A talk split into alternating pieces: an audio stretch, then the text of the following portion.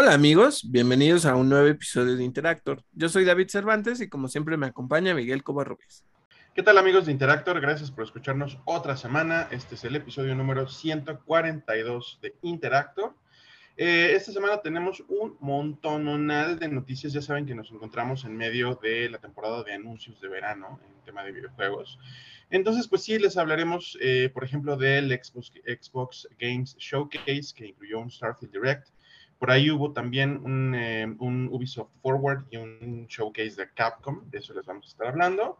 Tenemos además un par de reseñas de dos demos que David ya probó esta semana, Lies of P y Final Fantasy XVI. En cine, series y streaming tenemos menos cosas esta semana.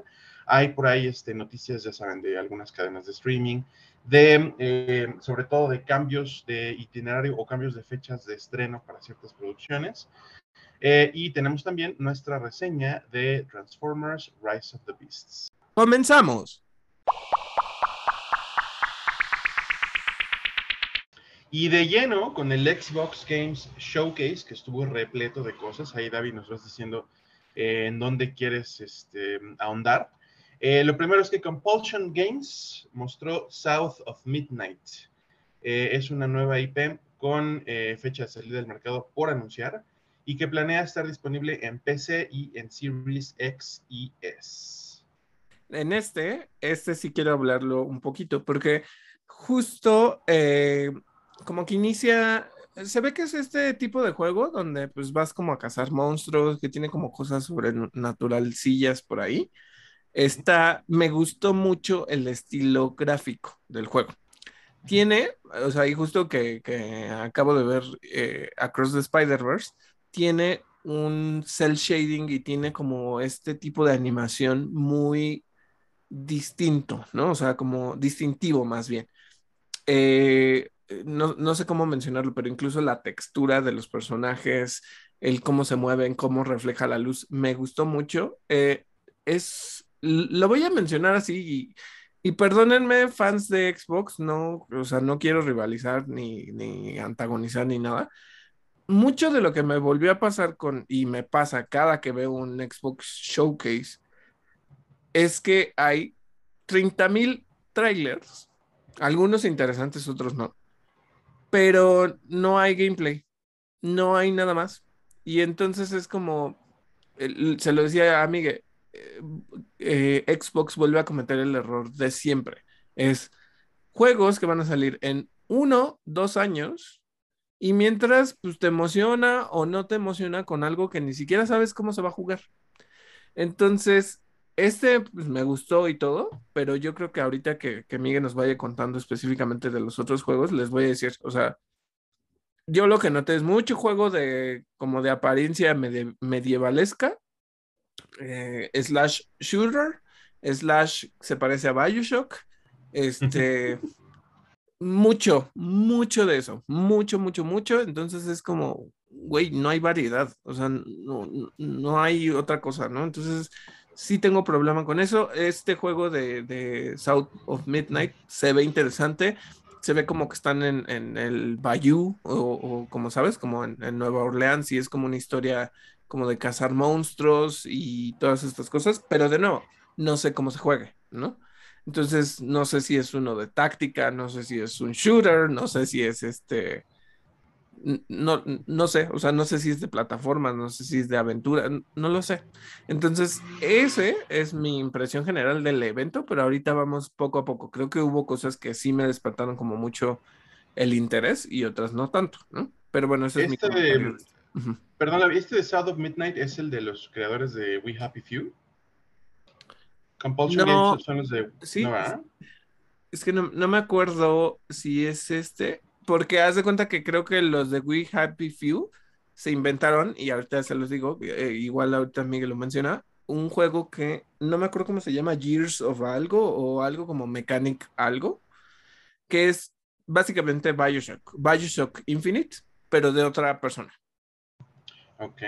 Este sí, ya chequeé y Compulsion sí son los de los de We Happy Few, pero bueno, ahorita igual le comentamos, ¿no? Ajá, sí. Em, ¿Qué otra cosa anunciaron? Eh, sí, lo que dices sí, sí es verdad, ¿eh? Como que como que le apostaron a la cantidad de anuncios, pero sí, sí es verdad que lo de la variedad está medio raro. Porque eh, de Playground Games viene Fable. Es como, no, no estoy seguro de si es como un reboot o si sencillamente están como ya de olvidándose de la numeración de los juegos y simplemente se llama Fable. Mostraron un trailer cinemático muy cool. Eh, a mí me sacó de onda al principio porque pensé que era como una persona en, este, en el presente, bueno, en la época contemporánea, hablando de, ay, sí, es que los héroes ya se acabaron. Eso parecía, ¿no? Y resulta que, que además es este actor de VIT, no sé cómo se llame, pero este actor de, ascendencia como asiática que, hacía de eh, soporte técnico.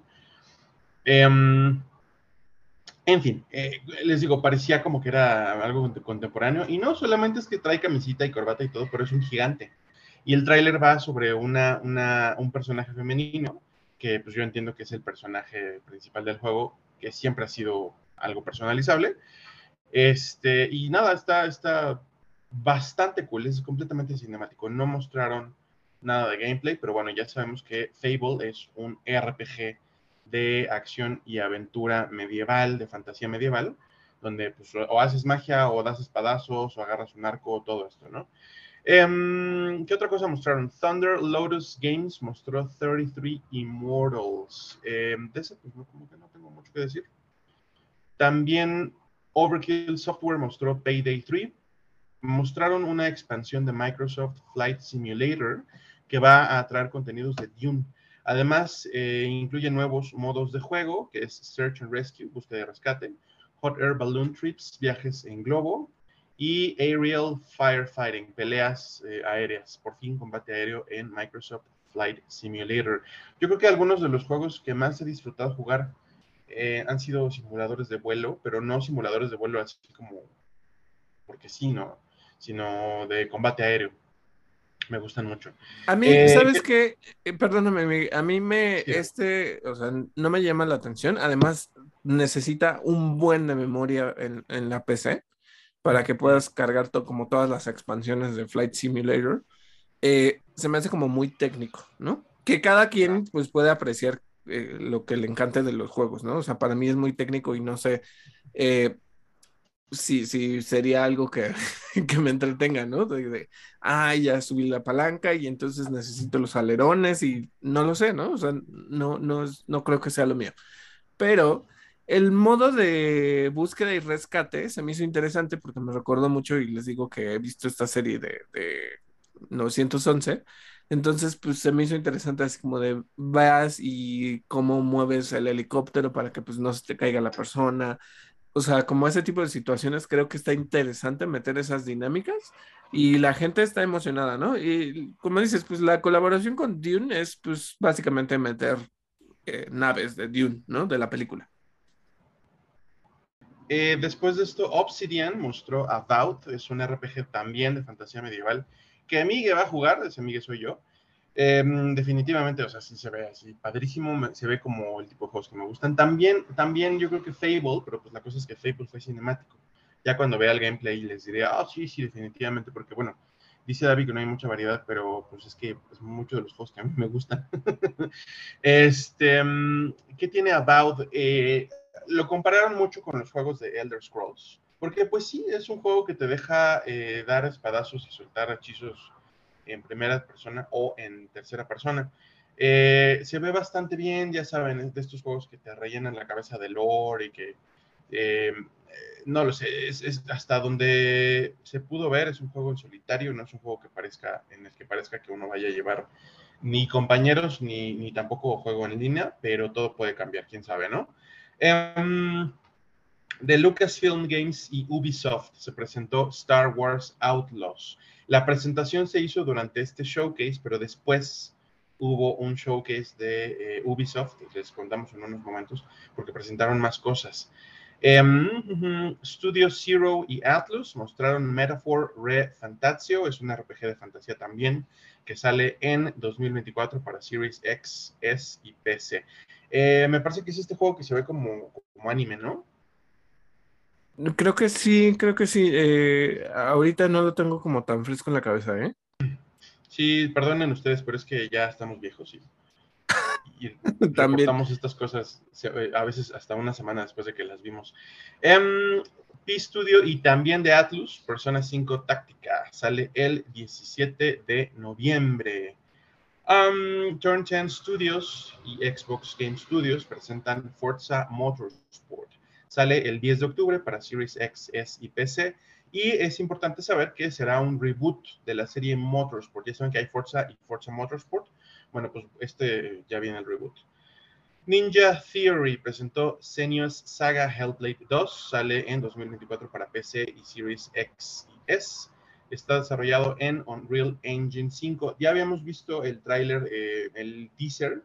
Bueno, no era teaser porque incluía gameplay, me parece, pero bueno, aquí ya vimos un poquito más, ¿no? A mí se me hace una maravilla de juego y una maravilla de proyecto. Mira, eh, salió la, la, mm, actriz de doblaje. No, no sé específicamente de dónde sea, tiene un acento como muy marcado, ¿no? se, nota un poquito, pero bueno, más allá de eso, o sea, mm, eh, hubo una vez, una ocasión en la que, recordando que este personaje tiene, eh, o sea, es este, tiene esquizofrenia, ¿no? hace tiempo, eh, me acuerdo que estaba yo viendo un reportaje de, que hizo Anderson Cooper para CNN, ¿no? Y él dice, bueno, me van a hacer una prueba para ver cómo es vivir con esquizofrenia, ¿no? Y entonces justo cuando empecé a ver esto me, me relacionó todo porque em, le ponen una prueba en la que él tiene que hacer diferentes tareas, ¿no? tareas normales como uno, este, escribir un correo para, no sé, tu trabajo, ¿no? Eh, tratar de leer dos páginas de un libro y salir a la calle y hacer cosas, ¿no? Y es muy interesante porque lo que sucede es que le ponen este audio, unos audífonos, y está escuchando como, como 15 voces le empiezan a hablar y le empiezan a decir, eres un estúpido, no puedes hacerlo, vas a fracasar, ¿por qué está sucediendo esto? Nos están viendo, o sea, como todas estas cuestiones como muy, pues, eh, claves dentro de la esquizofrenia. Y lo que decía es, de verdad hay que entender justo cómo las personas viven con esto, porque para mí, que pues leer dos páginas no debería ser tan complicado, escribir un correo, este, salir a la calle y estar haciendo como las cosas normalmente, pues no es complicado, ¿no? Pero el tener todas estas voces que te están como minando, que te están diciendo que lo haces mal o, que te meten miedos o lo que sea, dices muy complicado. O sea, termina la experiencia y dice, no, no sé cómo podría vivir con esto, ¿no? O sea, para alguien que pues no tiene ningún tipo de neurodivergencia, pues me imagino yo que es muy, muy extraño, ¿no? Muy, muy, algo que pues no, no dimensionamos en ninguna forma. Entonces, justo cuando estaba viendo este tráiler, es, un tráiler, pues, ah, eh, o sea, es cinemática, no, no tiene gameplay.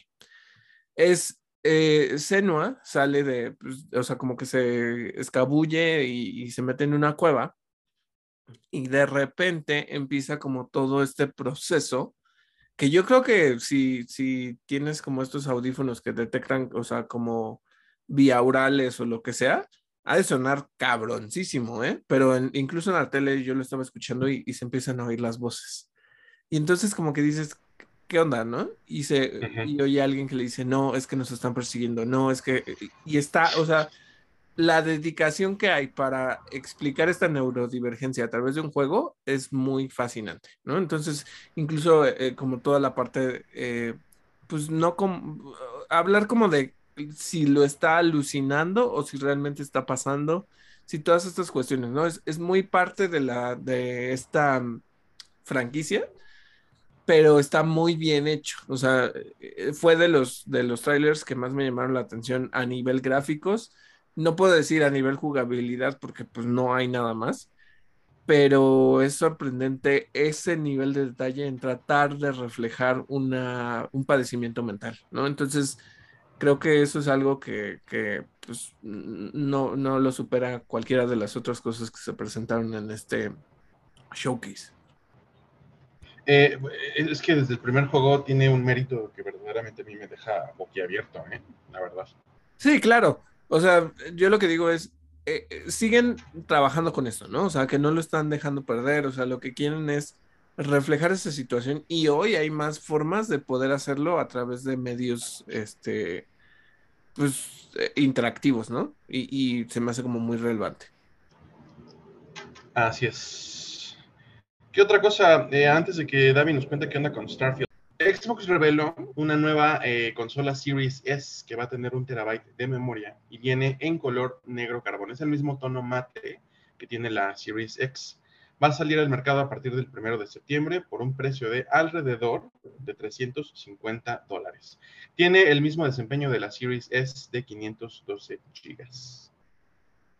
Bueno, y hablando del Starfield Direct, o sea, pues sí, al final salió, espérenme, antes de entrar al Starfield Direct, sí salió Phil Spencer a contar como un poquito de qué era lo que estaban trabajando y que tenían, ya sabe, o sea, de nuevo, de nuevo, no lo trato de hacer así, creo que justo lo que estábamos platicando Miguel y yo es que eh, probablemente no somos targets de, de Xbox y de muchos de los juegos de Xbox. Bueno, Miguel sí de los RPGs, pero yo ahí pues la verdad es que no. O sea, se los he dicho a mí, de las franquicias que tiene Xbox, la que más me gusta es Gears of War. Este, y pues no salió nada de Gears of War, ¿no? Entonces, bueno, más allá de eso, lo que eh, pues, les digo es, sale al final como todo el roster de juegos que pues de esos, este año solo va a salir dos y el próximo van a salir cinco, pero hasta el 2025 van a salir otros cinco, ¿no? Entonces es como, ¿qué es lo que realmente estás proponiendo en este momento, ¿no? Entonces, eso es una cosa. Y luego vino otra, que sinceramente aquí voy, voy, voy, voy a contarles qué es lo que sucedió, pero, uff, no sé si es mi juego, ¿no? Bueno, Starfield, este juego que la gente está esperando, que de acuerdo con lo que ellos dicen, pues llevan veintitantos años, en 25 creo que dicen que, llevan en, en, la creación de este título. Y bueno, sepan que no va a tardar mucho, va a salir para Series X y S y PC el 6 de septiembre. Ya falta muy poquito.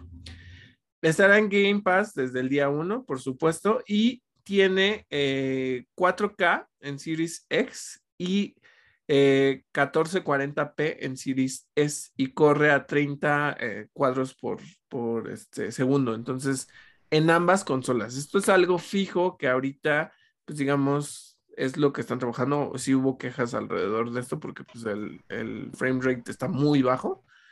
Pero bueno. Eh, pero sí salieron a decir, pues es lo que hay, ¿no? Sí, o sea, sí, o sea, bueno, ya, Xbox eh, intenta no cagarla, pero bueno.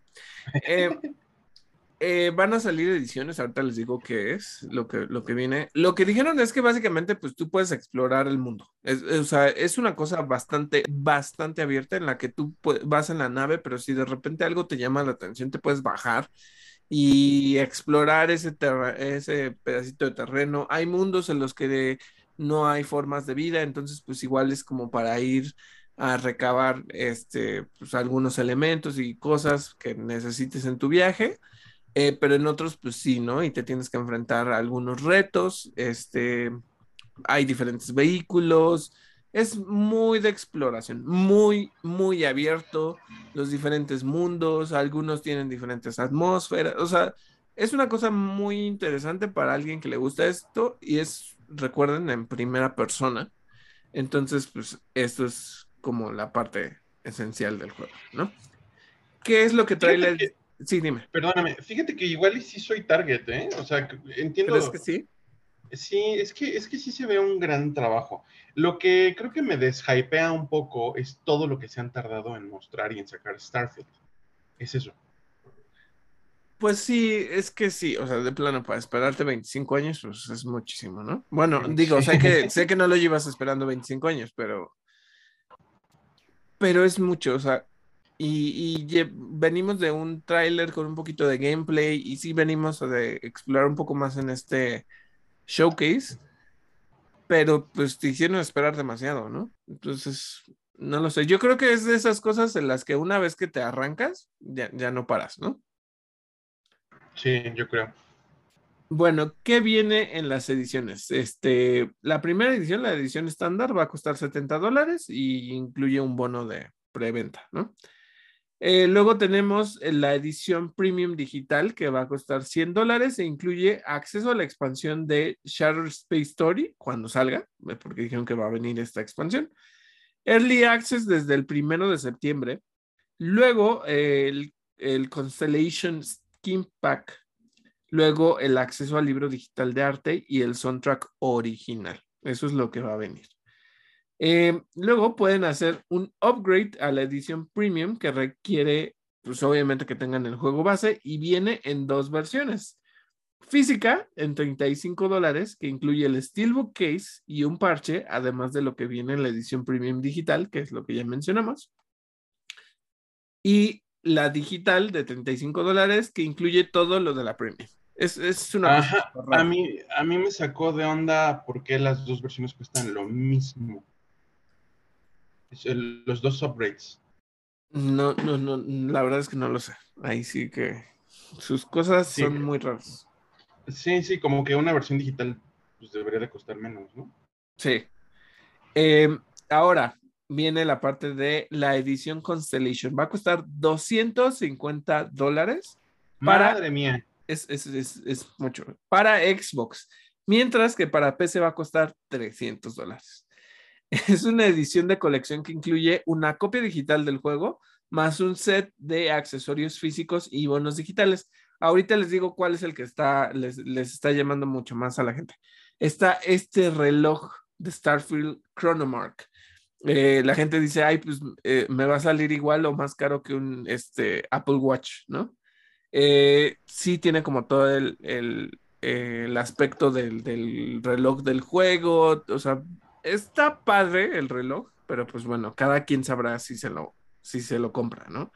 Eh, viene un case para el reloj, viene un parche, viene un case metálico, viene el Early Access, viene la expansión Shadow Space, con el Constellation Skin Pack, el soundtrack digital y el libro de arte digital. Y bueno, otra cosa que tienen que saber es que va a salir un control de edición limitada de 80 dólares y el headset de edición limitada de 125 dólares. Entonces, eh, si llevan esperando todo este tiempo por este juego, pues vayan sacando el dinerito para pagar todas estas cosas. Microsoft confía en que han sido 25 años de ahorros para su gente. Probablemente sí. Este, pero pues bueno, ¿qué, les Ahorita Miguel va a entrar a la parte de Ubisoft Forward y aquí también hay, hubo impresión general, eh, hubo cosas que me parecieron interesantes, hubo otras que me parecieron que están, o sea, los gráficos están para la chingada, para el perro. Este, hay cosas que a mí sí me llegan y otras que, que de verdad como que se le hizo mucho hype y resultó que es algo mucho más simple. Entonces, pues ahorita veamos qué es lo que sucede. Miguel, ¿qué, qué sucedió en el Ubisoft Forward? Pues bueno, el Ubisoft Forward que presentaron, Avatar Frontiers of Pandora. Eh, es un juego de acción y aventura, un juego de mundo abierto en primera persona, está desarrollado por Massive Entertainment. Sale el 7 de diciembre para PlayStation 5, Series X y S para PC y también para Amazon Luna es un juego en el que se supone que eh, lo que vamos a hacer es crear un personaje Navi y se supone que el personaje estuvo entrenado por las fuerzas humanas, no, recuerdo cómo se llaman las fuerzas, las fuerzas invasoras de la Tierra, pero bueno, eh, se supone que empezaron a entrenar a algunos Navi eh, y pues eres, eres uno de, de, estos Navi que tienen ese entrenamiento, pero después como que te les volteas, ¿no? Porque ya saben, no, no, no creo que vayan a mostrar algo en lo que desde la perspectiva de los humanos estés invadiendo y destruyendo Pandora, ¿verdad? Más bien te conviertes en un defensor. Se ve bien, se ve, lo que pasa es que pues ya saben, ¿no? El, el ¿cómo se dice? La envergadura que tiene toda la, todo lo que representa Avatar, eso, es una cosa tremenda, enorme visualmente, se ve muy padre, este, y pues digo, eso, ¿no? Tendrá, tendrá su mérito. Yo me, reservo un poquito mis... Eh, mis impresiones hasta que lo vea más en acción, pero de entrada sí parecía algo así, wow, ¿no? Eh, yo tengo aquí comentario y, justo es un poco contradictorio porque Bueno, eh, a mí, yo lo vi y a nivel gráfico se me hizo una cosa horrible. O sea,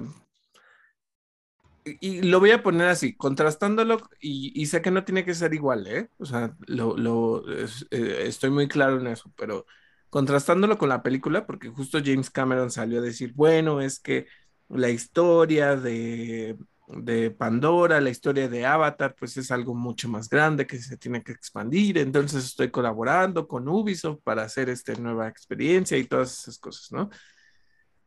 Cuando yo veo los gráficos, digo, están, están mal, ¿eh? O sea, a mí no me gustan. O sea, no, visualmente no me sorprende como otros juegos lo han hecho. Es, algo que ahí sí digo, eh, eh, para algo que es visualmente tan atractivo y que justo acaba de salir la película y que tienes como todo este hype alrededor de un juego de, Avatar, no me, no me gustó. Em, lo que dices de la historia, se supone que tú eres un Navi de ahí, al que le, lo entrenan, y luego eh, algo pasa que los humanos dejan encerrados esos navis. No sé si, si los dejan en las cápsulas o algo pasa, los encierran. Eh, se da como esta guerra otra vez con los humanos, eh, se liberan estos navis y tratan como de regresar a sus tribus pero ya no los reciben bien, entonces tienen que volver a ganarse la confianza. Entonces ya son una mezcla de navis que pues tienen como toda la enseñanza militar y por eso van a llevar armas, pero también vas a llevar el arco y también vas a llevar, o sea, y pues de nuevo es contra los humanos, ¿no? Entonces, sí, como dices, está esta cuestión de no, no, no, no podemos entrar como, como humanos a colonizar porque sería conflictivo, o bueno, sí, o sea, el, ser un personaje colonizador creo que es muy conflictivo, pero sí puede ser un personaje libertador, ¿no? Entonces, este...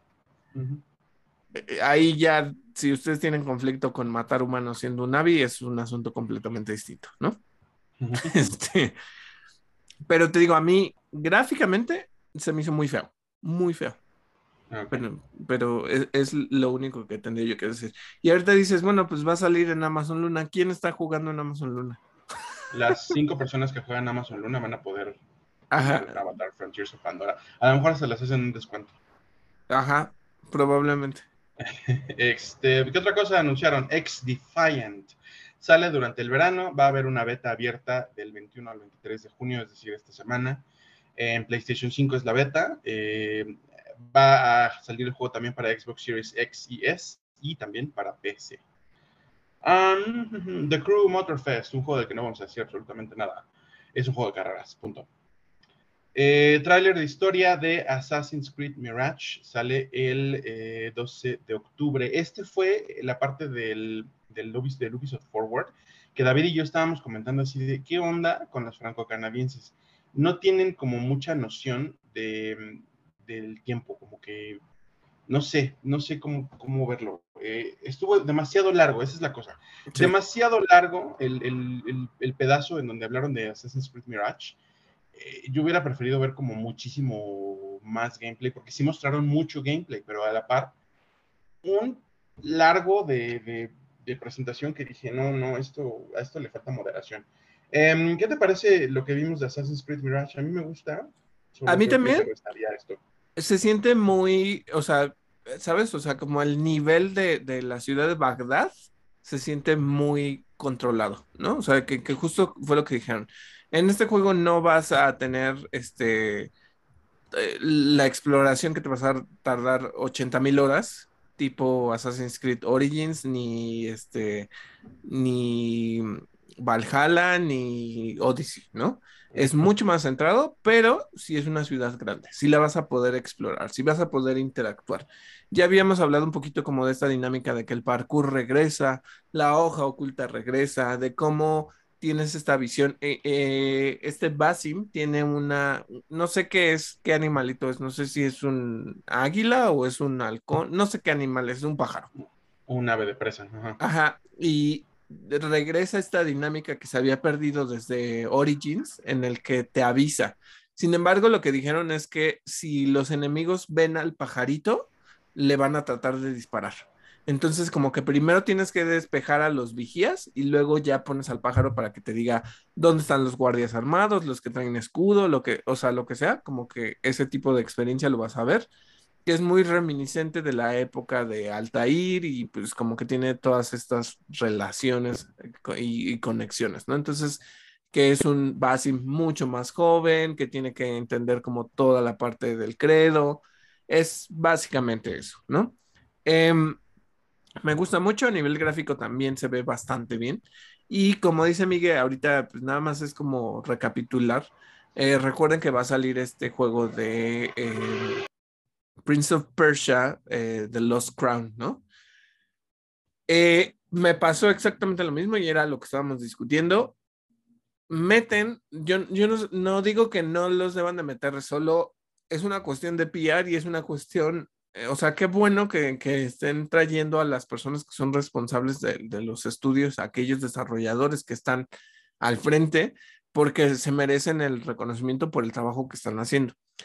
Sin embargo, deberían por lo menos de darles unas clases bien de, de dicción, porque se tardaron mucho, mucho, mucho, mucho en explicar todo. Lo mismo sucedió con Assassin's Creed, que diga con Prince of Persia el, desarrollador principal se puso a hablar del juego, de cómo le emociona, de que pues tiene un estilo de Metroidvania, este, que, va, que es pues este otro personaje que no necesariamente es el príncipe, que este, vamos a poder recorrer estos niveles, pero se tardó tanto y el asunto es, yo sé que tenemos que respetar la parte de la lengua de otros lugares y también que pues, muchas veces también a mí me ha tocado que pues al no ser nativo no tengo la fluidez para estar hablando o para o que se note mi acento o lo que sea, ¿no? Pero les digo, es un evento tan público y tan grande que cuesta mucho trabajo seguir. De repente, este, como que no les entiendes porque tienen el acento francés muy, muy cargado eso es lo que me pasó con este evento de Ubisoft. Como que de repente dije, uy, no, no, no, ya me perdiste. O sea, hablaste demasiado. O sea, de algo que podían explicar en 15 minutos, se explicaban media hora. estuvo muy cabrón. Entonces, eso fue una cosa. Y ahorita cuéntanos de la otra, eh, pues digamos como la otra experiencia de Assassin's Creed, Miguel, porque tengo un comentario al respecto de esta, pero dinos. Eh, la otra de Assassin's Creed es Codename Jade, el juego de, o sea que hasta ahorita la gente lo está llamando Assassin's Creed Jade, no, no, no, es, que, no es que se vaya a llamar, a llamar eh, Assassin's Creed Jade, es el nombre clave. Es un juego para los registros para la fase beta ya están abiertos, eh, lo pueden, o pueden registrarse desde iOS y desde Google Play. Es un juego que parece más como hack and slash, como que no, como que no, no se pusieron a desarrollar las mismas mecánicas de los Assassin's Creed de siempre, para móviles hicieron algo, pues yo creo que un poquito está más sencillo, quizá. Sí es un juego de acción, este, de, o sea, no, no es ni por turnos, ni es, ni es Tower Defense, nada, es un juego netamente de acción, pero pues sí sepan, ¿no? Que sí es como más enfocado en el combate, más de combos y cosas así. Se ve padre para hacer de móviles, como que ya por fin la gente esperaba ver algo en el lejano oriente, pero yo sí hubiera querido un triple A de China o de Japón. Eso es lo que te iba a decir. A mí, cuando yo lo vi, dije, no, no lo voy a jugar. ¿Por qué? Porque no soy tan jugador de, ya se los he dicho, de, juegos móviles. Te descarga la batería bien cabrón, se calienta el teléfono, este, tienes que invertir tiempo y luego, pues muchas veces el estar en el teléfono no es algo para mí. Entonces, cuando yo vi esto, dije, ay, pues está padre, es la primera vez que vamos a entrar a China, vamos a ver estas cosas. No, es para móviles, como me mató toda la intención. Pero también había otro proyecto por ahí, ahorita Miguel nos va a decir cuál, y justo tiene una impresión muy específica al respecto. Assassin's Creed Nexus VR, ya por fin llega Assassin's Creed.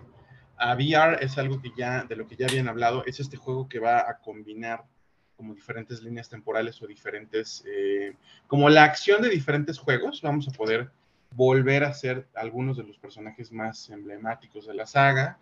Por ahí me parece que, eh, no estoy seguro si Altair, no recuerdo si Altair, pero Ezio sí. Ezio. Eivor. Ah, eh, Eivor, ¿cómo se llama? Este, Connor. Ajá. Y Cassandra. Ah, ok. Eh, eh, para empezar, ¿no? Porque seguramente lo... Lo, irán expandiendo. ¿Qué, me pasó con este tráiler? Eh, me dieron ganas de vomitar. El parkour en primera persona, y ya me imagino en VR, se ve súper, ¿cómo se dice? Este, pues no sé si... Como, como del movimiento, ¿no? O sea, de que la cámara está como loca. Sí, vertiginoso, completamente vertiginoso. No digo que no se vea padre, no digo que se vea mal. Eh, me parece exageradamente vertiginoso y es solamente un tráiler con unos pequeños momentos de acción.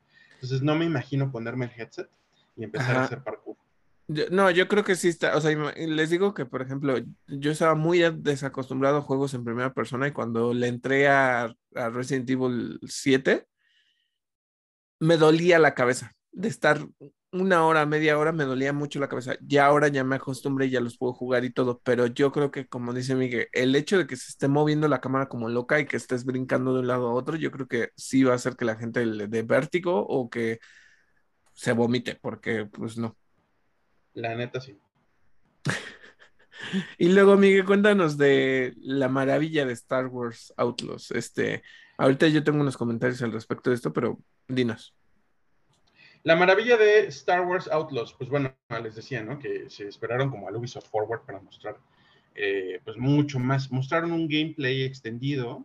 Em, la historia está em, la historia está ubicada entre los episodios 5 y 6, eso salieron a decirlo, ¿no? La, protagonista es una mujer humana, ya estamos hartos de jugar con humanos, pero bueno, una mujer humana que en esta ocasión, como ya es la costumbre de, Star Wars, de poner compañeros, ya, ya sean este, criaturitas o droides, pues ahora le tocó a una criaturita, ¿no? Tiene, tiene un, un este, compañero que es como mascota, pero slash compañero, porque netamente es, es como semi, semi sintiente, que es, el término que usan mucho en Star Wars para las criaturas que tienen eh, cognición, las criaturas que, que tienen eh, cierto grado de, de, de raciocinio. Bueno, pues es una, les digo, como entre mascota y, medio compañero, porque sigue tus órdenes, ¿no? Y es la criaturita que vas a poder usar para determinar. Si la mandas a que distraiga al enemigo, si la mandas a que muerde al enemigo, si la mandas a que apriete el botón que te va a permitir colarte entre los enemigos, cosas así. Es un juego muy de sigilo, de disparos en tercera persona, de eh, traer una pistola contigo que se calienta, como ya es costumbre en Star Wars, que se, que sobrecalienta cuando la usas demasiado, que te vas a encontrar el rifle del, del alien al que acabas de matar y lo usas y acabas con la tropa de enemigos que venían detrás de ti.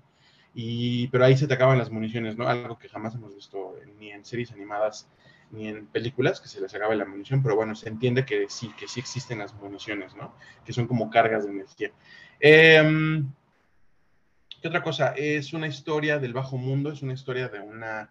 Em, eh, pues este arquetipo de personaje de Star Wars que yo creo que es muy parecido a los rogues de las dinámicas de fantasía medieval.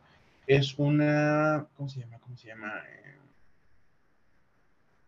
es, lo, que, lo que es Han Solo. O sea, Han Solo es un contrabandista, pero Leia usa esa palabra para describirlo.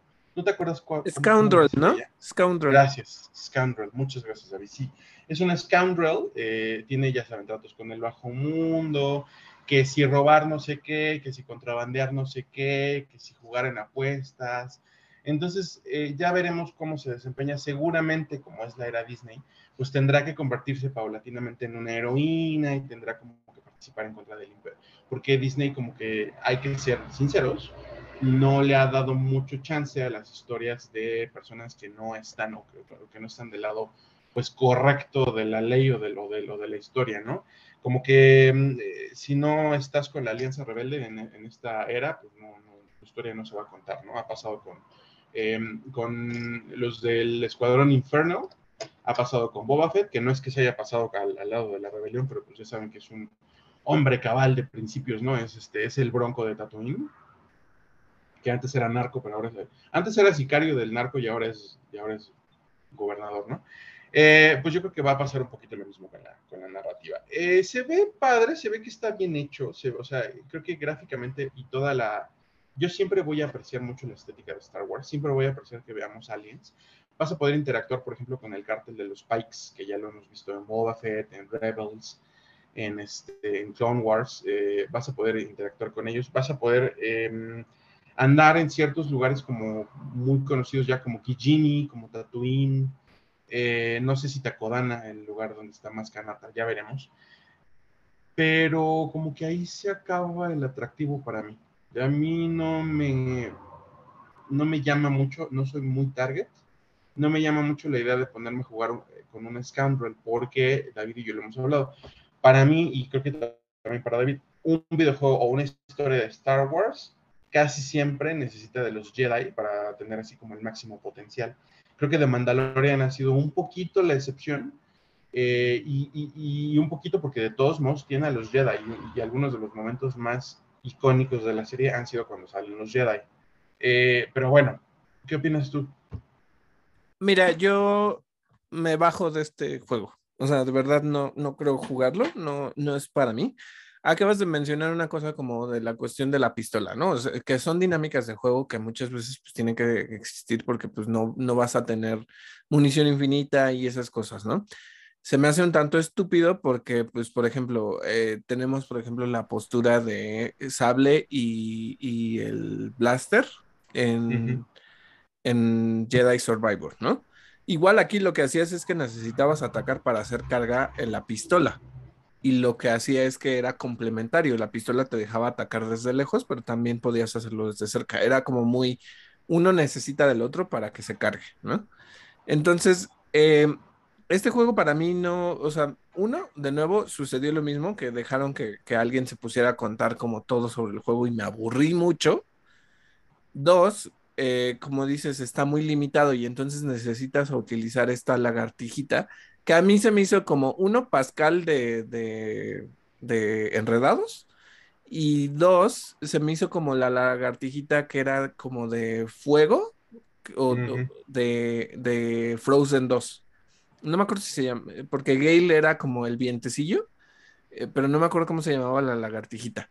Y que era muy bonita y que tenía como colorcitos azules y rojizos pero aquí es una lagartija café que, pues igual voltea la cabeza y es muy tierna y todas esas cosas, pero pues es como de, ¿por qué quiero yo jugar esto? ¿No? O sea, si me hubieran hecho, que era la, propuesta de Star Wars 2077, creo que, algo así se llamaba, que era de un mandaloriano, ¿no? Vas a tener un jetpack, vas a tener un blaster, vas a tener este, sables, los, los cables o no es un juego que me llame la atención jugar, o sea, se me hace aburrido, se me hace que pues, esta limitante de lo del blaster y como que dependa mucho de alguien más, me recuerda un poquito en cierta manera a, por ejemplo, este juego de The Last Guardian, donde mandas al, al, animal a hacer las cosas por ti y que te defienda. Aquí, pues póngale que la lagartijita no te va a defender. Pero como que no lo sé, o sea, ahorita no, me atrajo. Incluso estuvimos viendo parte del gameplay y todo. No es lo mío. O sea, como que este juego no, no, de verdad no. O sea, sé que pueden decir, oye David, pero pues no todo tiene que tener lightsabers. Ok, no todo tiene que tenerlo, pero, o sea, eh, y me van a decir, bueno, pero sí tiene. Este, Battlefront 2, el, el de PlayStation 2 originalmente, era un juego muy bueno y era shooter, ¿no? Y tenías la parte de naves y tenías este, pues la parte de como recoger la bandera. Y sí, de repente salía algún Jedi y todo, pero no era por los Jedi, ¿no? Era por la parte como de el juego está pensado así. No sé aquí con, con este caso de este juego si es algo relevante para mí. O sea, Miguel, creo que a ti tampoco te llamó la atención y ya nos dijiste, pero pues es como, no sé, ¿sabes?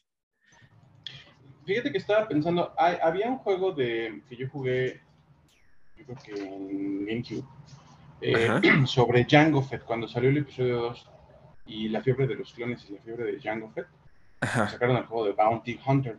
Era un juego en el que la, única persona que tenía un sable de luz era el jefe final. Y, y, la verdad es que me la pasaba bastante bien en el juego.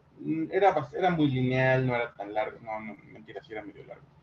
Este, pero bueno, vamos, muy lineal, así, o sea, la verdad es que no sé, pensándolo así, no sé si el problema es que no hay eh, Jedi, ¿no? Que no hay alguien que use la fuerza, o que sencillamente no me atrae el juego.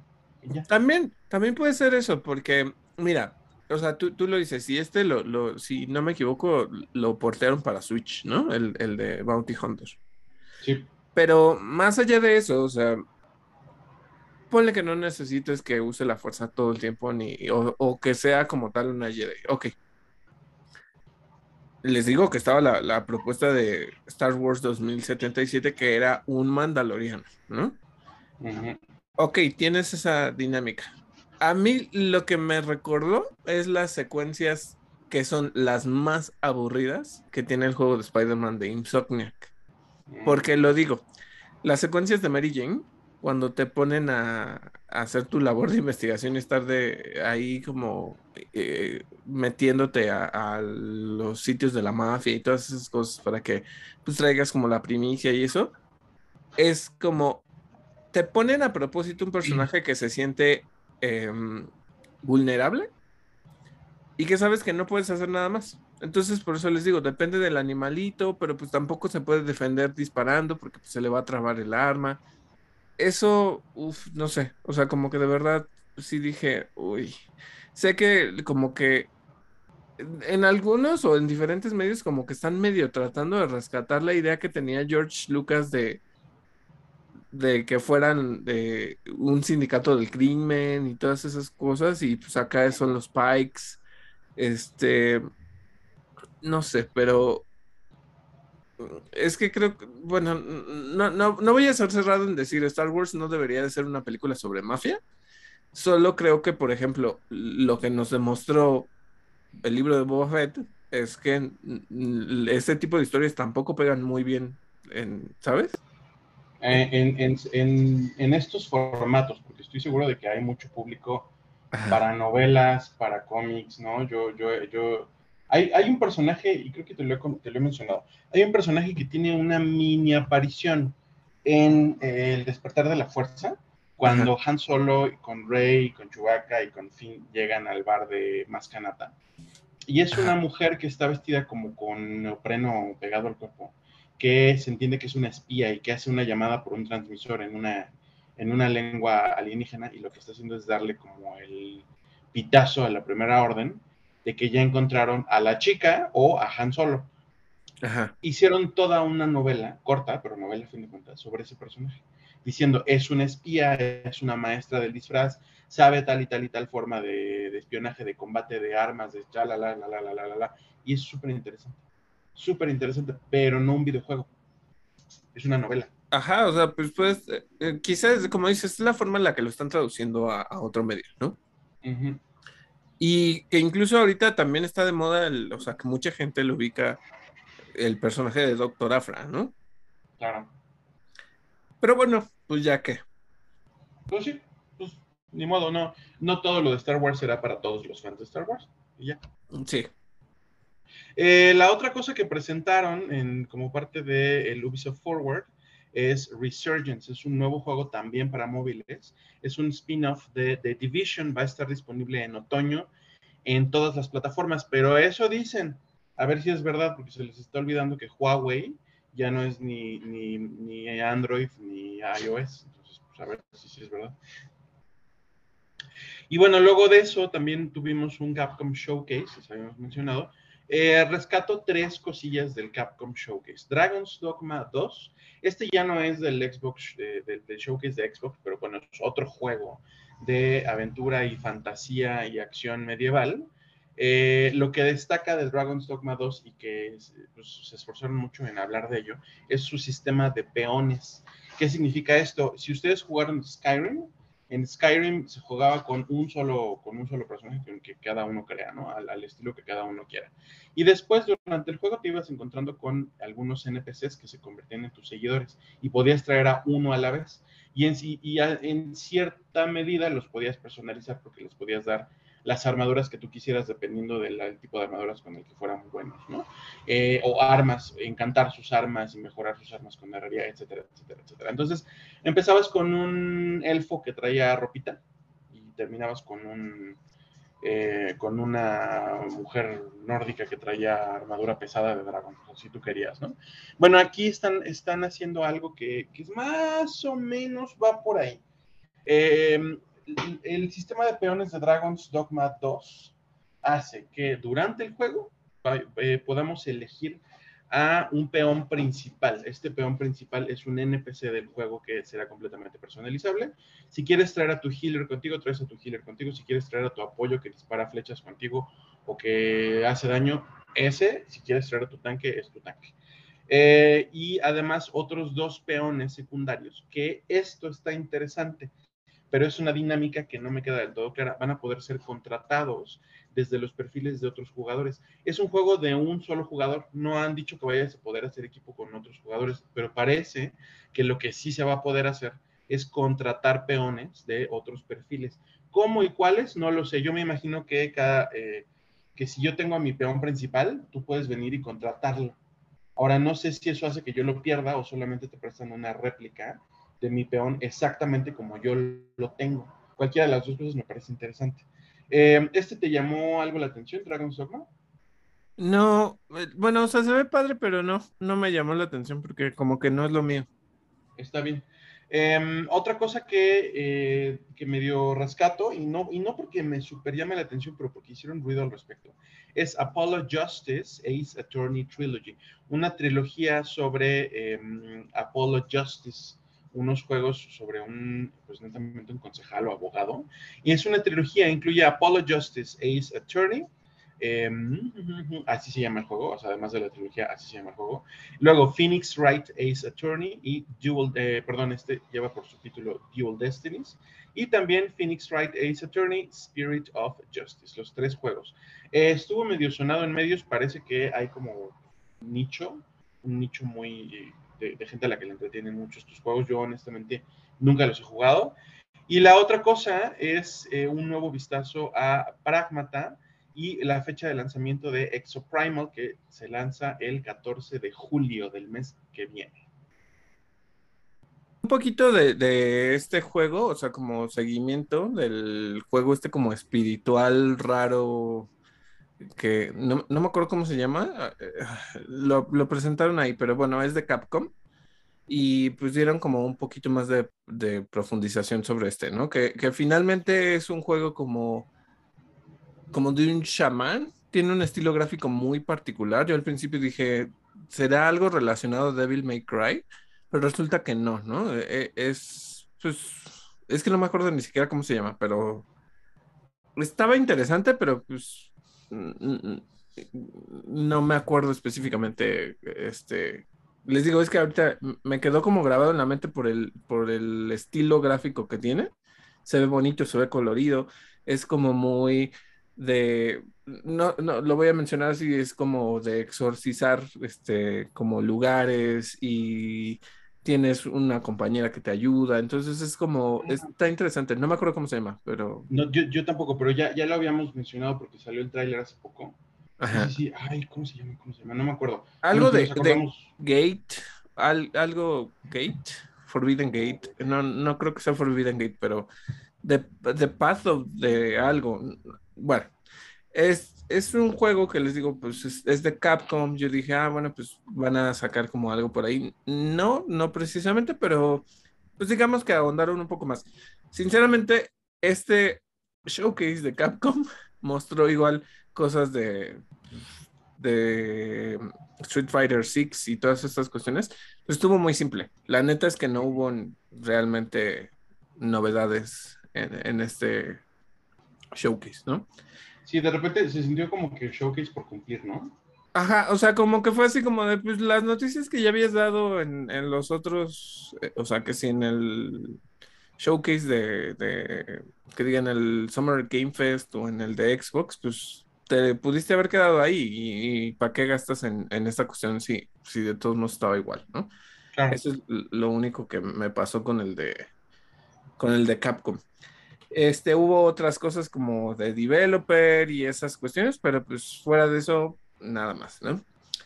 Eh, lo que sí debo decirles, y es que no se los platicamos la semana pasada, es que liberaron a propósito el, el demo de Final Fantasy XVI y de Lies of P. Los liberaron prácticamente el mismo día.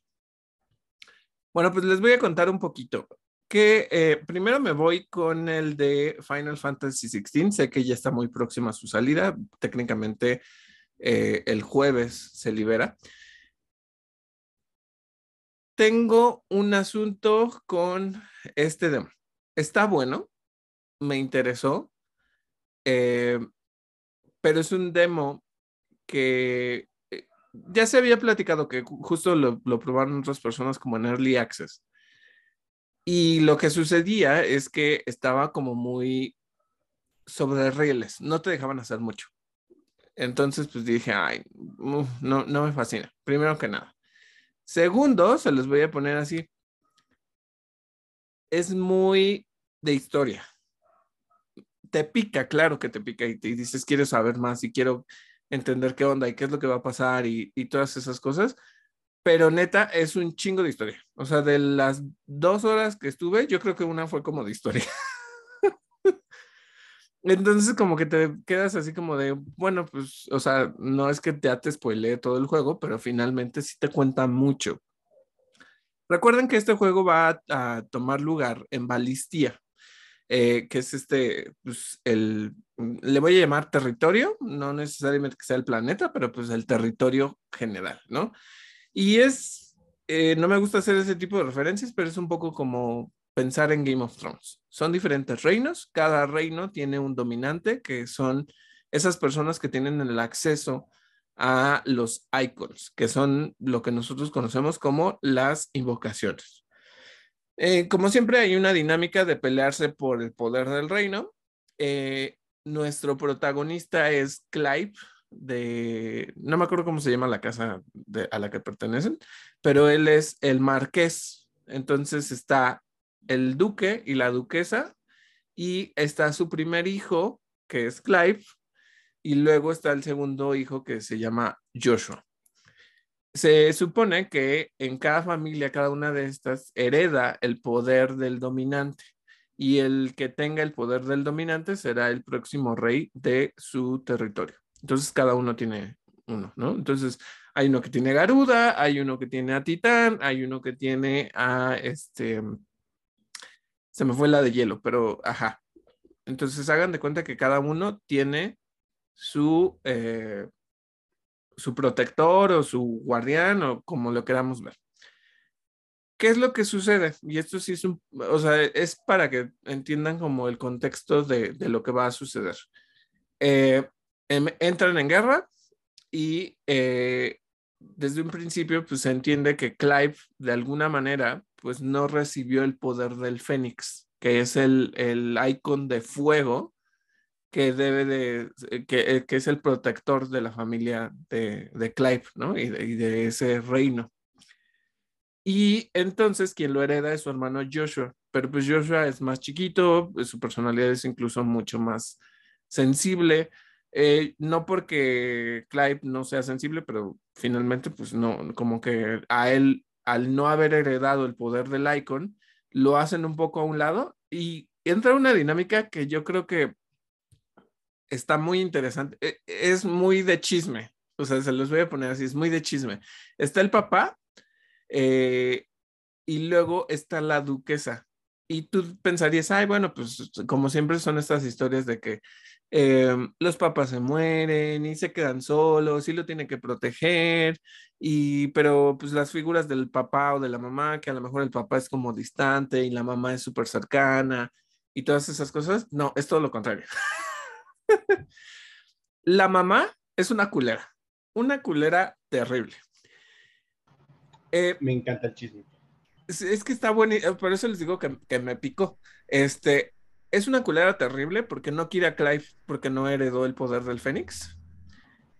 Y ella está planeando un ataque en Rosaria, que es el reino de, donde son ellos. Ella es la que quiere muertos a sus hijos y al rey.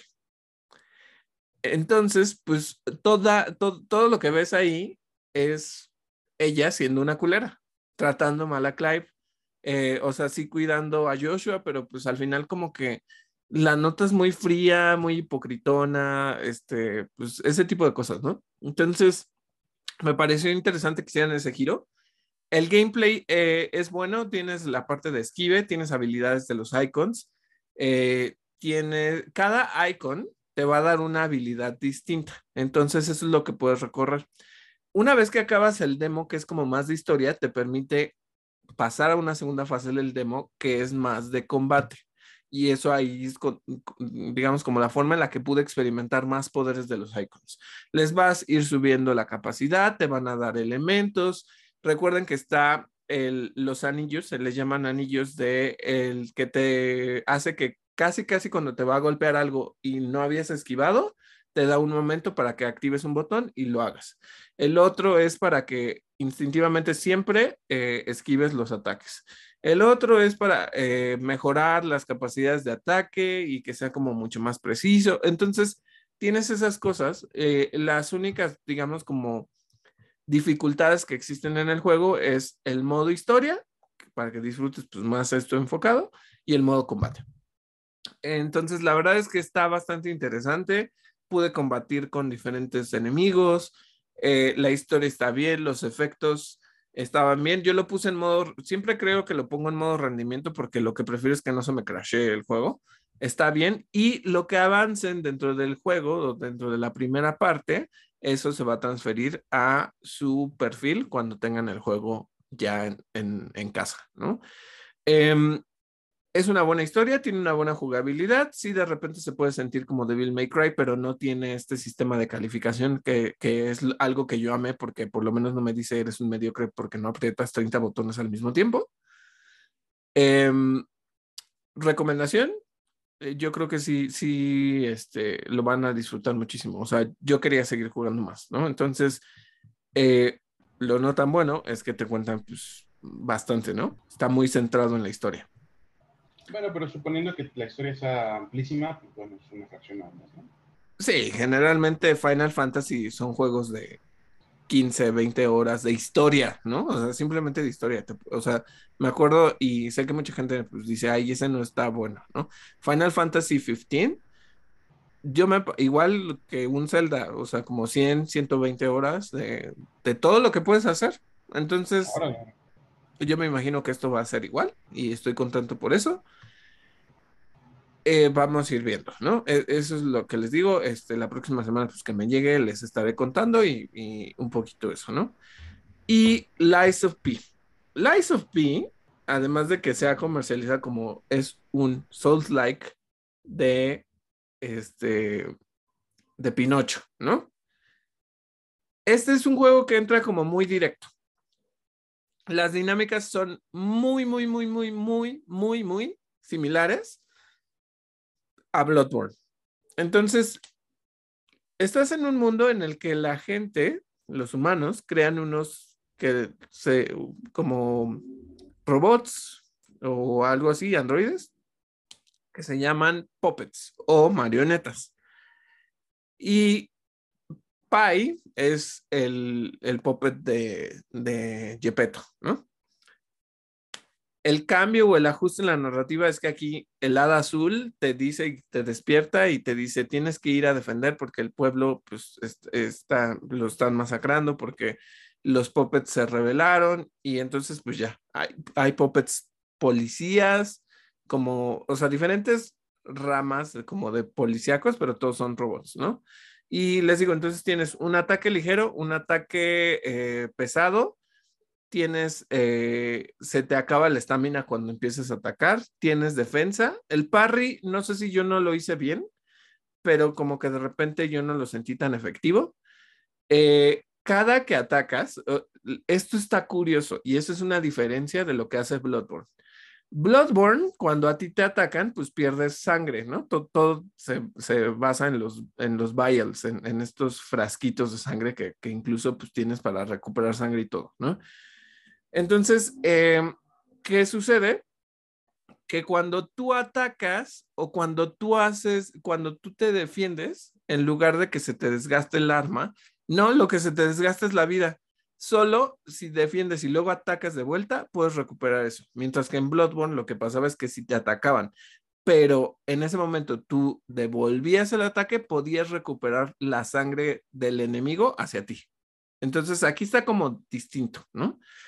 Em, es retador, tiene lo mismo de, pues, eh, acá no son bonfires o pues, digamos como donde te recuperas y este tipo de cuestiones, son como unas lámparas mecánicas que donde la mariposita está azul, que les digo que es como el hada azul, se posa y te dice, úsalo para mejorar tus habilidades, ahora puedes hacer tal cosa. Em, está interesante, es muy, es muy Bloodborne, es muy Bloodborne, eh, tiene buenos efectos, eh, el sonido es bastante bueno, o sea, tiene como el sonido de la lluvia, pero también de los pasos, pero también de las voces de los enemigos o el sonido de los enemigos lo puedes escuchar. Em, creo que de repente, pues sí, al ser un, un Souls-like, pues cae en el mismo efecto de es de dificultad. Tienes que irle aprendiendo, te vas a frustrar mil veces porque a lo mejor no vas a saber avanzar en ciertos puntos. Eso creo que pues es muy normal y nada más pues es como aviso de que sepan a qué se enfrentan si ustedes lo quieren eh, jugar o lo quieren comprar, ¿no?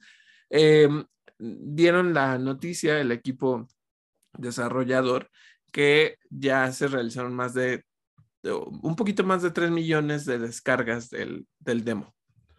Entonces, pues están bastante felices con ese resultado. No sé si, no sé, porque digo, muchas veces uno descarga el demo, pero no necesariamente pues lo quieres jugar, ¿no?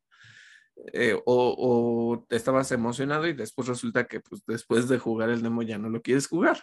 Es una cuestión muy eh, variable, pero yo diría que sí está bueno, pero necesito ver un poco más. Necesito ver un poco más para realmente decir, ah, si lo quiero o no. Y esas son, digamos, como mis exploraciones de Lies of P y de eh, Final Fantasy XVI, de los demos. Ahora sí, vámonos a nuestra sección de cine, series y streaming. ¿Qué tenemos, Miguel? Tenemos algunas noticias. Em, Captain Laser, Laserhawk, a Blood Dragon Remix, es otro de los anuncios del Ubisoft Forward, se los ponemos acá porque es una serie de anime.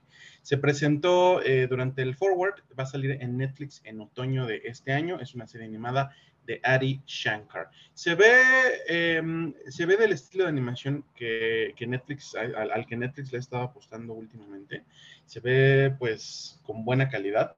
No les sé decir de la historia, es una... Em, es como un popurrí de personajes de Ubisoft. Hay por ahí eh, a una ranita vestida como Ezio, como, como un asesino, pues. Entonces, no sé qué esperar de la serie. Yo creo que va a ser de estas series como que a través de cierto humor te cuentan historias interesantes, yo me imagino, no lo sé. Superman and Lois, ustedes saben que muy a pesar de que se trata de una serie de superhéroes de CW, yo soy fan, eh, sí, verdaderamente tiene el, toque de DCW, ¿no? Tiene unos diálogos premasticados que son de lo más insulso que hay en la vida, unas soluciones a los problemas muy, muy tontas y muy básicas y unos conflictos adolescentes y humanos que digo, ay, qué gente tan blanca. Este, pero bueno, me gusta la serie a pesar de todo eso. La renovaron para una cuarta temporada. Eh, Dylan Walsh, quien interpreta al general Sam Lane, el papá de Lois Lane, no va a volver. Según su esposa, es por un tema de mm, presupuestos, como que no le llegaron al, salario. Eh, pero pues bueno, se las arreglarán si cambiaron a uno de los hijos, que no cambien al abuelo, ¿no? O de plano, pues, ay, que el abuelo Lane, ah, ya murió. Empezamos la temporada con el funeral del abuelo Lane. Ok. Puede pasar, ¿no? Em, ¿Qué otra cosa? Salió un nuevo tráiler de Nimona, se estrena el 30 de junio en Netflix. Sí, estoy súper apuntado con Nimona se me hace que voy a estar súper, súper encantado con esta, serie. Es esta niña en un ambiente de fantasía medieval, pero, pero al mismo tiempo no. Es como fantasía medieval de, mm, ¿cómo se llama esto? Hay, hay, hay, hay un setting de Calabozos y Dragones que se llama Everrun, que es como un mundo de Calabozos y Dragones en el que ya hay tecnología y ya hay como globos, este, bueno, como zeppelins, y trenes y, cosas medio steampunk, además de lo medieval. Entonces, más o menos por ahí va. Eh, me gusta mucho lo que veo también. Es como, que me voy a divertir mucho con Nimona, eso espero. Em, Guillermo del Toro ha estado dando de qué hablar por, pues que habla de él, de, le preguntan y él responde, ¿no? Eh, dijo que ya se quiere dedicar de lleno a la animación. Después de una o dos películas live action más que tiene él ya planeadas, dice yo, lo mío y lo que yo quiero hacer en esta vida es animación, es una forma de arte que eh, a la que pues, ya le toca que nos ciñamos, ¿no? Eh, dijo por ahí que era momento de que rescatáramos la animación de manos de, no me acuerdo qué término usó, pero, pero medio incendiario, el, el Guillermo Totoro. Entonces, pues mucha gente lo está tomando como, wow, ¿no? Ya por fin alguien está hablando en contra de Disney. Yo, que yo sepa, no dijo nada de Disney, pero pues dos más dos, ¿no? Em, qué bueno, qué bueno, porque yo también pienso como Guillermo del Toro, yo creo que la animación es de lo mejor que tenemos en arte. Entiendo que la industria del cine y de la televisión estén eh, en buena parte cimentadas sobre el, pues depender de talentos, de personas de, caras conocidas, ¿no? Porque talentos a veces es mucho decir. Hay gente que es muy conocida, gente que es muy guapa, gente que es muy carismática, por supuesto, gente que es muy talentosa. Eh, pero también, también cosas como, o sea, tienes a gente muy desperdiciada en producciones, pues como algunas de Marvel, ¿no? Hace poquito Anthony Hopkins habló de cómo fue ser Odín para el Marvel Cinematic Universe. Eh, y dice que qué aburrición, que qué cosa tan aburrida y que qué desperdicio de su tiempo. Por supuesto, y bueno, no es la primera persona que lo dice, ¿no? Y, y otras, otra de las cosas que hemos mencionado aquí muchas veces, el live action tiene unas limitantes de acción que como que coartan mucho la calidad narrativa de ciertas historias. Yo les acabo de mencionar que se, que se eh, renueva Superman and Lois. He dicho muchas veces que las series de superhéroes, una de las cosas que no me gustan es que tienen muchas limitantes en eh, cuánta acción pueden mostrar. Y lo entendemos porque hay temas de presupuesto. O le pagas a Dylan Walsh para que sea el abuelo Lane, o haces eh, mejores efectos para que Superman pueda pelear en el espacio mientras dispara su, su visión calorífica y todo. O sea, sí, sí entiendo que, los presupuestos no alcancen, pero entonces la animación entra al quite y tenemos asombrosas películas de superhéroes, por decir una cosa, em, animadas, asombrosas series animadas de Netflix, eh, de las que yo les he comentado aquí, que son series además eh, adultas, Castlevania, Dota, Dragon's Blood, este, la de Cyberpunk, etcétera. Eh, entonces, bueno, Guillermo del Toro ya dijo que dos más y luego pura animación. Y qué bueno. Em, Andy Muschietti ya es oficialmente el director de Batman, The Brave and the Bold. Después de eh, ver, se supone que después de ver The Flash y a partir de que en la premiere empezó a haber muy buenos comentarios, muy buena recepción de esta película, pues Andy Muschietti, Muschietti ya se queda con la silla del director de la película de Batman que sí forma parte del universo compartido de James Gunn y Peter Safran, que sustituye como, como línea central de tiempo a el Snyderverse. yo todavía no veo The Flash, todavía no sé qué le va a pasar a los restos del Snyderverse, no sé qué onda con Aquaman. Este, sí sabemos, lo hemos comentado, que va a haber Elseworlds, que va a haber tierras alternas, una de ellas la de Joker, otra de ellas la de El Batman, eh, etcétera, etcétera. Pero bueno, por, por, el momento, Batman, The Brave and the Bold es de Andy Muschietti. Bueno, y pasando a noticias pues, rápidas de, de, los cambios en el Marvel Cinematic Universe. Miren, ay, a ver, este Capitán América, como ya habíamos dicho, pues va a cambiar de, de nombre, pero eh, Captain America Brave New World cambia su fecha de estreno para el 26 de agosto de 2024. Seguido de los Thunderbolts, que saldrá el 20 de diciembre de 2024. Fantastic Four se mueve al 2 de mayo de 2025. Avengers de Kang Dynasty, que probablemente ahora se llame otra cosa. no, no sé cómo se va a llamar. Pero con esos problemas sobre Kang, pues quién sabe. Eh, Avengers Secret Wars eh, queda en mayo de 2027. Deadpool 3 es la que se movió mucho más. Em, se mueve al 3 de mayo de 2024. Sassy Beats no regresará como Domino. Sin embargo, están hablando mucho de otros personajes de X-Men que sí van a regresar, ¿no? Luego, eh, otra cosa es que Blade se mueve al 14 de febrero de 2025, claro, porque es una película romántica sobre vampiros. Eh, y digamos que esos son los cambios que están habiendo en el mundo de Marvel.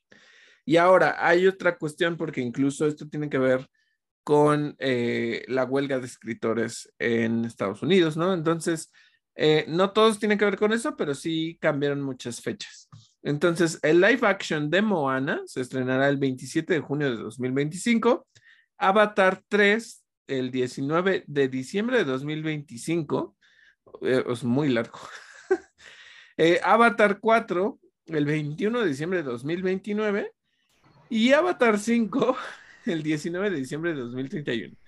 No me lo tomen a mal, pero faltan muchos años como para que yo esté emocionado. No estuvo mal Avatar eh, Way of Water y todas esas cuestiones. Ok, la vi, la, eh, pienso que es una buena película, aunque sufrí la parte de, la matanza de ballenas.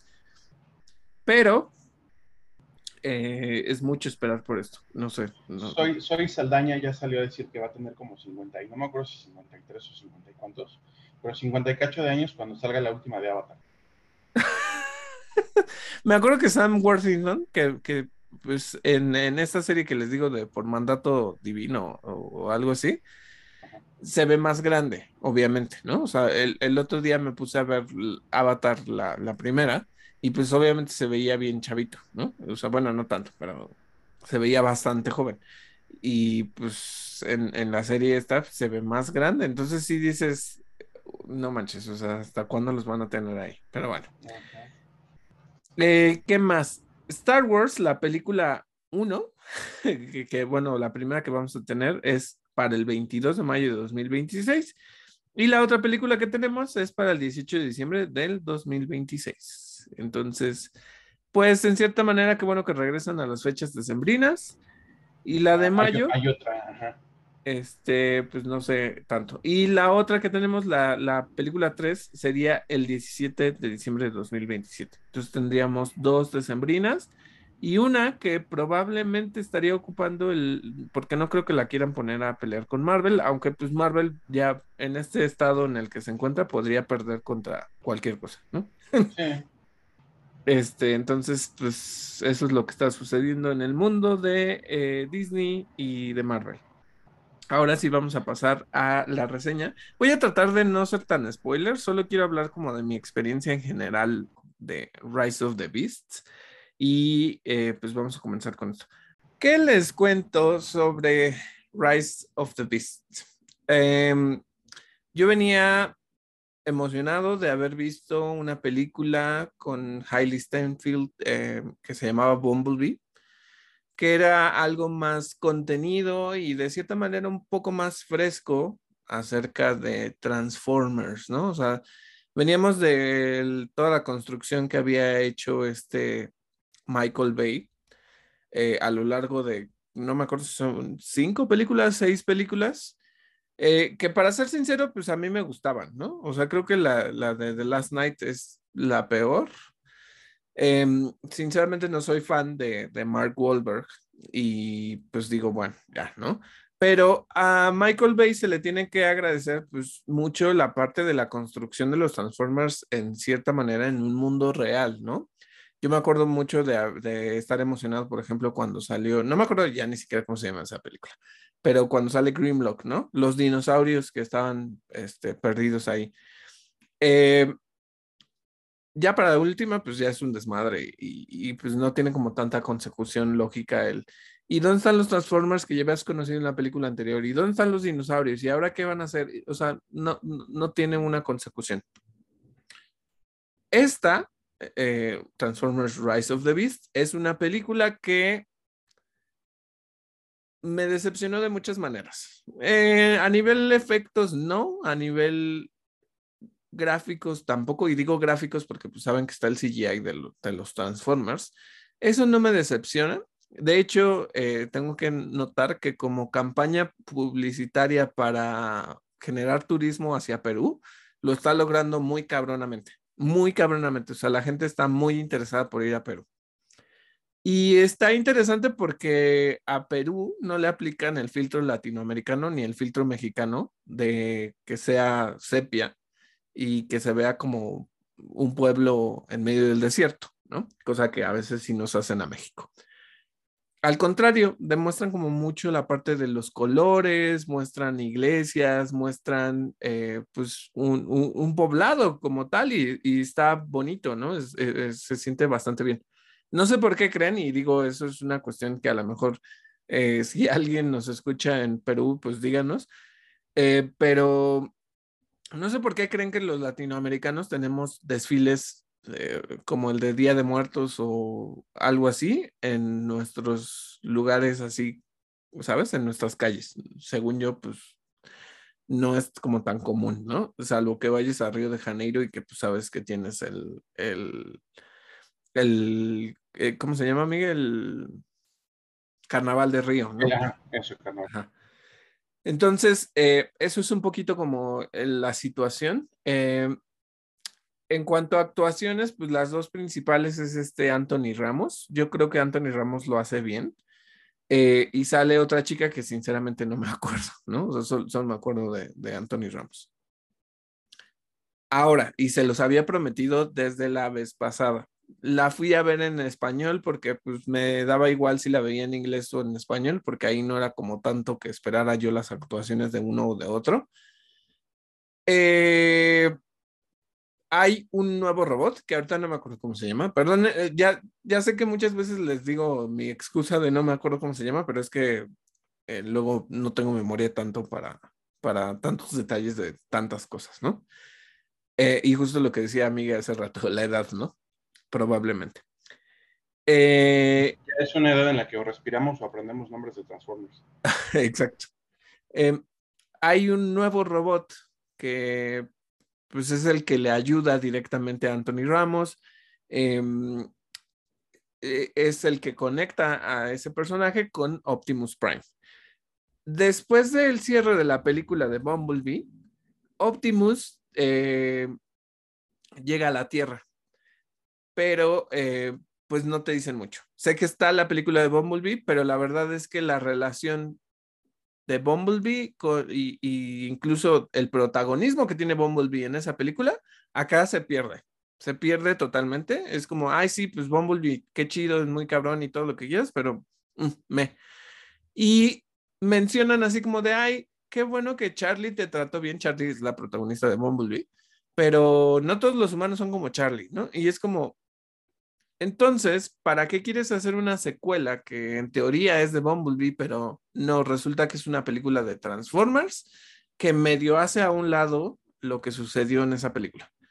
No lo entiendo, eh, es algo que sinceramente sí dije, uy.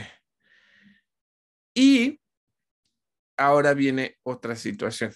Eh, les digo, lo vi en español y ese robot que pues es el conector entre Anton Ramos y Optimus tiene la voz de Ibarreche. Y entonces lo estás escuchando todo el tiempo. El mismo asunto que sucede en Spider-Man Across the Spider-Verse como de Spot. Y no es que lo haga mal, simplemente se oye como si estuvieras oyendo uno de sus videos de, de TikTok o en YouTube o donde sea que ustedes lo vean. Es como si lo estuvieras oyendo hablar de eso. No, les digo, no es que actúe mal, solo que tiene un tono muy específico y eso es lo que estás escuchando. Y la decepción más grande que tuve con esta película es que te dicen Rise of the Beasts. Chingón. Eh, ya me mostraste que sale Cheetor, ya me mostraste que sale Rhinox, hay un águila por ahí y además está Optimus Primal. Chingón. La película no te introduce a los chingados eh, Maximals, o sea, no. No, espérate, espérate, espérate. No te los introduce hasta pasada por lo menos una hora de la película. Segundo asunto, no te los introduce formalmente, porque hay otra forma de introducirlos ahí, pero no te los introduce así. Y es eh, el traer a Rhinox y, traer a Cheetor es un desperdicio total porque te da igual. No hablan. No, o sea, los que hablan es Optimus Primal y el águila. Pero pues el águila es como, mm, O sea, yo el águila no la conozco, ¿no? O sea, es, es una Transformer. Este, no la conozco. Entonces, no tengo una relación con, con, eh, con eso. Ay, yo sí, yo sí la conozco. Ah, bueno, yo no tenía la relación con esa Transformer, o sea, porque hubieras dicho Ratatramp, ¿no? Hubieras dicho. Ah, mucha gente, sí, mucha gente preguntó por él. No, no, no, no sale. O sea, perdón, spoiler alert, no sale. Y qué bueno que no salen. Qué bueno que no salieron esos personajes clave de Beast Wars.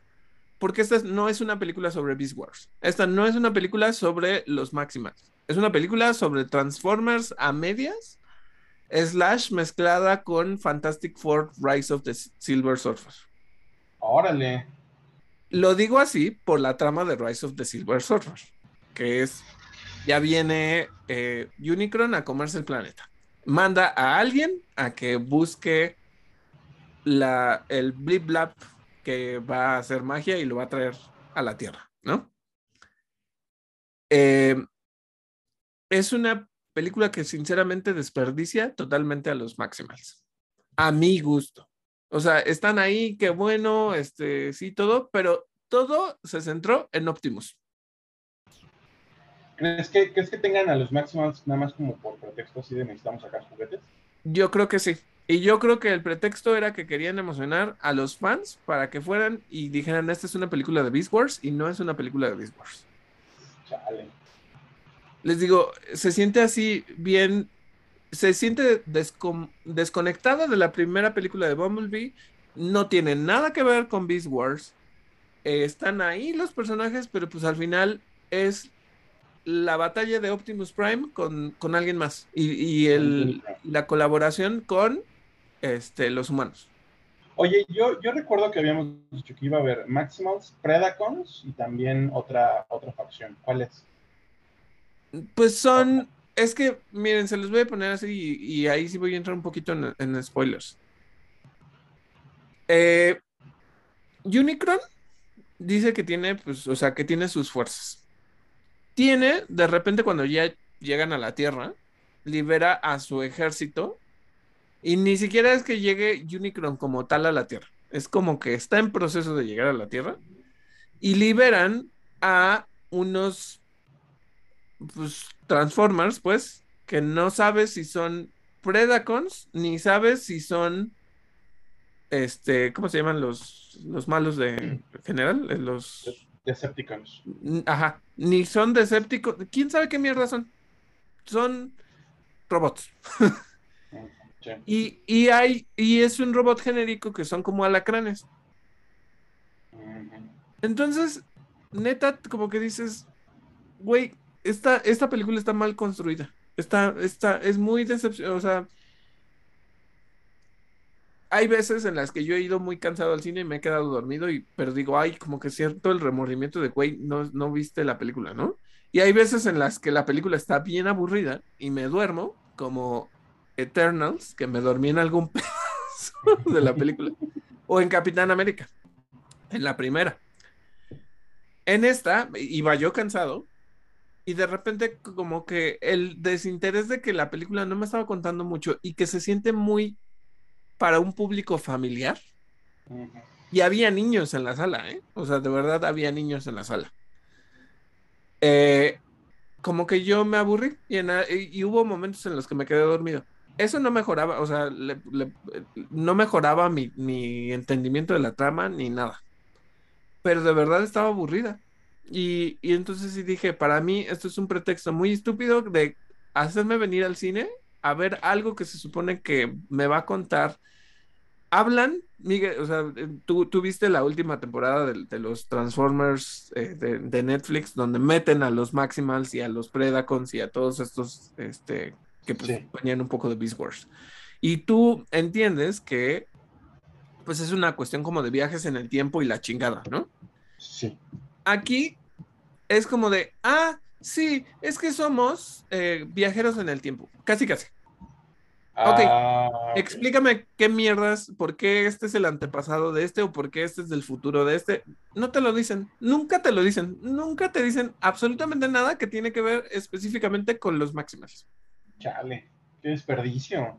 Eh, hiper desperdiciados. hiper desperdiciados. O sea, no sé cómo decirte. eh, El único que tiene más protagonismo es Optimus Primal. Que para mí nunca ha sido de los Transformers favoritos, ¿sabes?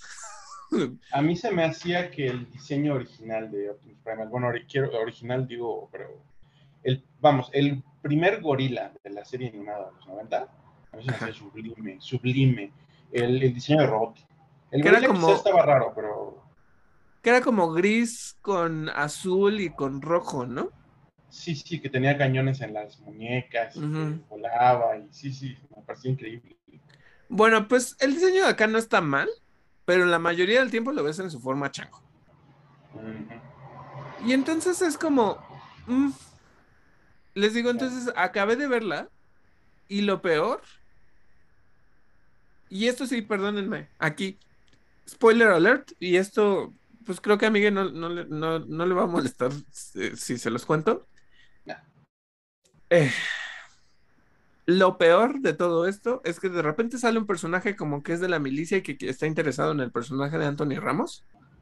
Y para cerrar la película, en lugar de que tenga que ver con cosas de Transformers, o que digas, ya apareció por ahí, este, eh, ¿cómo se llama el, el tiranosaurio? El, el Sí, el, el eh, ¿cómo se llamaba? Megatron. Megatron dinosaurio. En lugar de que aparezca él, no. ¿Van a hacer un cruce o quieren hacer un cruce con las propiedades de Hasbro? Imagínate, ¿qué otra película ha salido de Hasbro? G.I. Joe. Sí. Quieren Ah. reclutar al personaje de Anthony Ramos para que forme parte de G.I. Joe. Y yo así como de, No, yo no vine a ver una puta película que mezcle a los Transformers con. Joe. no mames.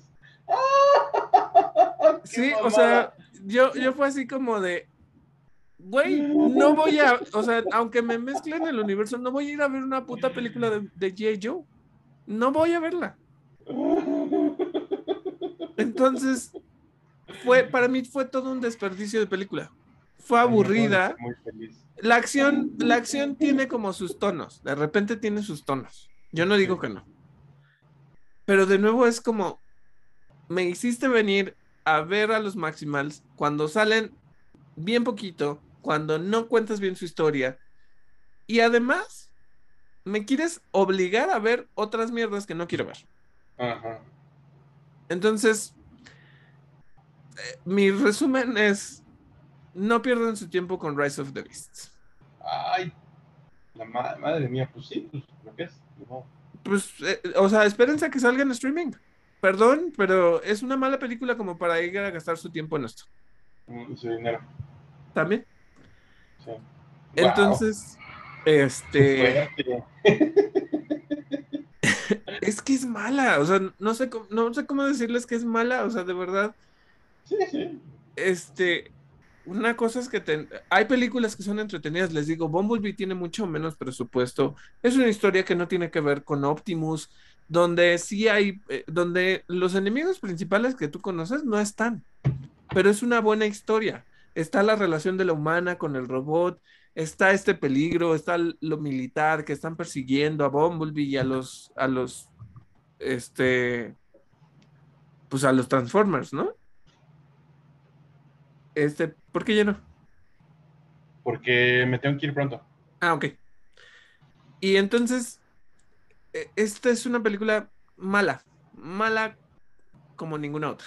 Bueno, no sé, no, yo creo que hay peores películas, pero es mala. Bueno, o sea, yo hubiera querido viajar en el tiempo y no, no ver jamás dioses de Egipto, ¿no? Por ejemplo. Ajá. Por eso les digo, es que esta no es que tenga malos efectos, no es que, no, eh, eh, eso está bien, la acción es relativamente buena. Pero como tal, la trama y lo que, por lo que tú fuiste a ver la película, no está ahí. Chale, qué, qué- qué feo. Qué Sí, triste. un desperdicio total de tiempo y dinero. Este, esa es mi recomendación. La próxima semana les estaré hablando un poco de Flash. Eh, pero pues sí, eso es lo que tengo que decirles de, de Rise of the Beasts.